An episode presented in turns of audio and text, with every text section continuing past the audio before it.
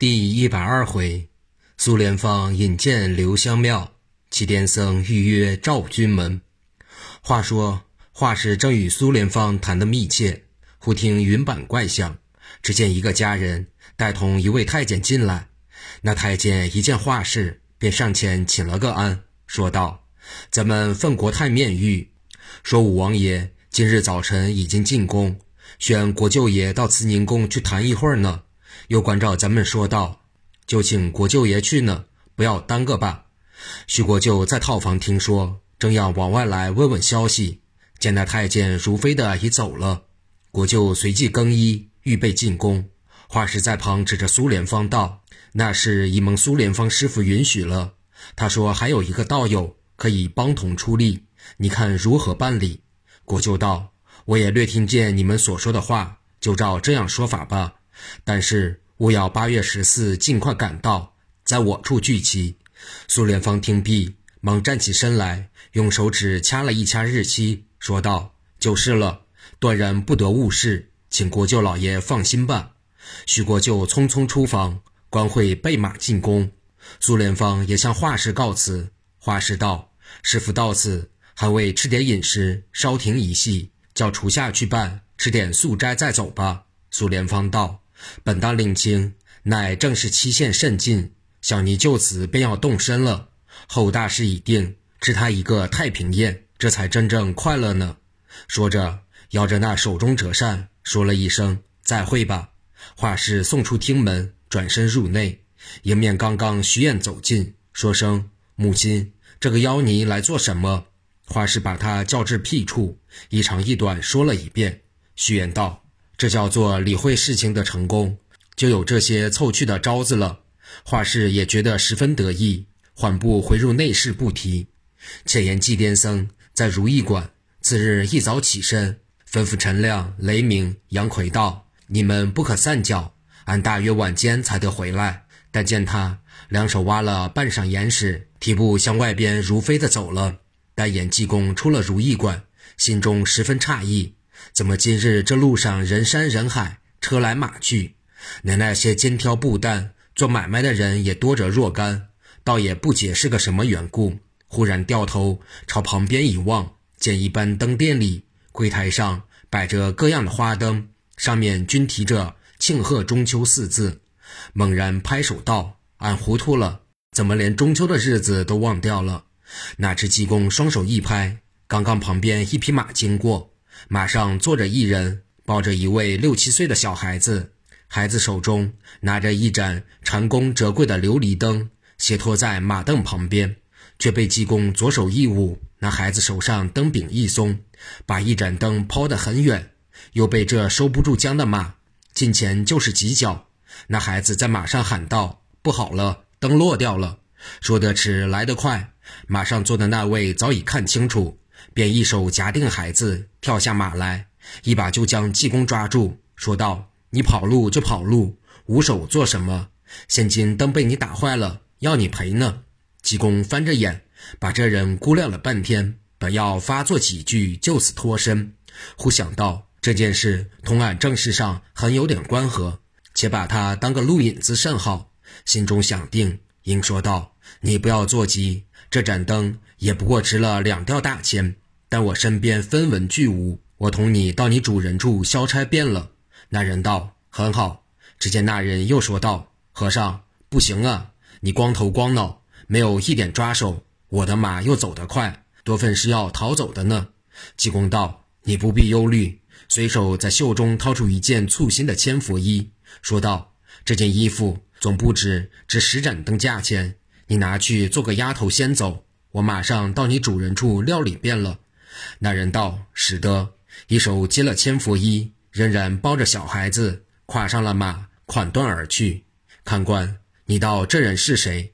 就是那提督赵公胜的家人，手上抱的就是赵公子。济公正要见赵提督有大事商量，苦于一面不识，正在踌躇，恰刚刚有此机会，所以就着他做个引子。闲话休提。且言那人拿着千佛衣，抱着公子，到了湖边，上了渡船，渡过湖去，来至大营。那公子一溜烟的哭进了营，见了赵公，闹个不了，说的好好一盏灯，被个走路的和尚打坏了。赵公不解何故，家人遂走上前来，一一禀明。说毕，就把那千佛衣送上。赵公一看，但见那衣领上盘着两条金龙，中有“御赐”两字，心中暗道：前日听说太后赐了一件千佛衣，把济公圣僧的，大约是遇见圣僧了。赵公心里想着，但见那小公子在旁边闹个不了。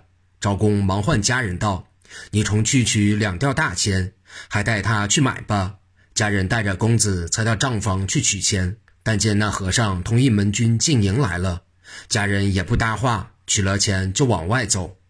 济公进了中军，但见赵公胜手中拿着千佛衣，刚要入内，转身见一和尚进来，便把手中之衣丢下，也不待门军回话，就连忙降阶相迎，说道。圣僧光顾，有失远迎，望起恕罪。济公拍手的笑个不住，说道：“僧人不用迎了，留点精神，明日迎圣驾事了。”说完又笑个不住。公胜不明隐语，知道他是疯疯癫癫惯的，连忙让进中厅。济公也不千里，就在东边一张椅子上坐下。忽见一个军官送上一碗茶来，济公一见，把两眉皱在一起。就同看见一碗药的样子，嘴里乱嚷道：“不必了，拿酒来吧。”公胜见他如此，心中觉得好笑，但是平日却听人说过，也晓得他的道理，便不敢丝毫忽略，就连忙关会道：“快到厨房拿几样下酒的菜，多多的拿些酒来。”不上一刻，酒菜杯筷通通拿到，就在旁边桌上摆得齐齐整整。济公调转身来。也不谦恭一字半句，就朝上面坐下，一手拿着酒壶，一手端着酒杯，就先把个例行杯接二连三地喝了几杯，然后把嘴一抹。此时公生已在对面坐了，济公便开口道：“你这酒却是汾州高粱，倒得俺喉咙里面，怪能沙哑。不瞒大人说，自从到了都城，这绍兴酒把俺简直的灌昏了，到晚来。”这肚皮就同得了膨胀病一样，俺总以为要出宫，哪知到了茅厕上，震得屁眼怪痛的，一点屎没有。反转前面靠了一场尿，那一个湿湿皮皮肚子里面一下子妖魔古怪，可喜皆从变异门走了。你看可奇怪是不奇怪？公胜听他说的这些混话，也只得唯唯否否，随即便拿过壶来，又斟了一杯酒，说道。是才家人路间买灯，多多得罪。济公听说，又忙引语说道：“请问大人，这个灯可是明日夜间办了迎接万岁的吗？”公生以为太后生辰，济公误会了意，就随便搭了一句不传。但见济公拍手又笑道：“妙啊妙啊，这才是一位保国的忠臣呢。”说罢，端起酒杯，又是一喝。当下济公在虎溪营吃了个酒醉摇饱。只见外面一道五排向后，心里还有要事，便起身向赵公告辞，顺手在怀里掏出一个剑贴来，交代公圣道：“明日夜间亥正三刻，不可着三军睡觉，有件大事要办。到那时，你再拆开剑贴细观，照样行事，不可开早了，恐怕天机泄露，就有大祸临身。”说必，往外就走。公圣忙喊道：“圣僧，请把千佛衣带去吧。”济公举手道：“千佛衣我已取来了。”公圣掉头去看千佛衣，果然不在远处。转眼再看圣僧，也不知何处去了，心中暗暗称奇，忙将剑帖放好，暂且按下不提。却说徐国舅到得慈宁宫，见了太后并五贤王，见礼已毕，就在旁边坐下。太后近日与往日不同，但见笑逐颜开，四面照查了一会儿。便问国舅道：“那事安排的如何了？”国舅道：“诸事齐备，专候日期。”只见武贤王走至面前，低低说道：“不可造次，总以谨慎为主。”国舅忙应声道：“我先预付一个尊称，对陛下讲吧。该应洪福齐天。现今不料着得了几个帮手，就此便把苏联方照应宫外，刘香庙照应午门的话说了一遍，又把画事。允他把大成庙做酬谢的话一一说明，武贤王也自暗喜。忽见周选士在旁插嘴道：“咱想大事成功，老国舅固然是左命之勋，封赏自不必说了，就是尼僧道士，还有一座大成庙做酬谢，独咱奴婢量情是一点好处没有，想来实在不大上算。但表武贤王自幼在宫，就同周选氏有点不干不净。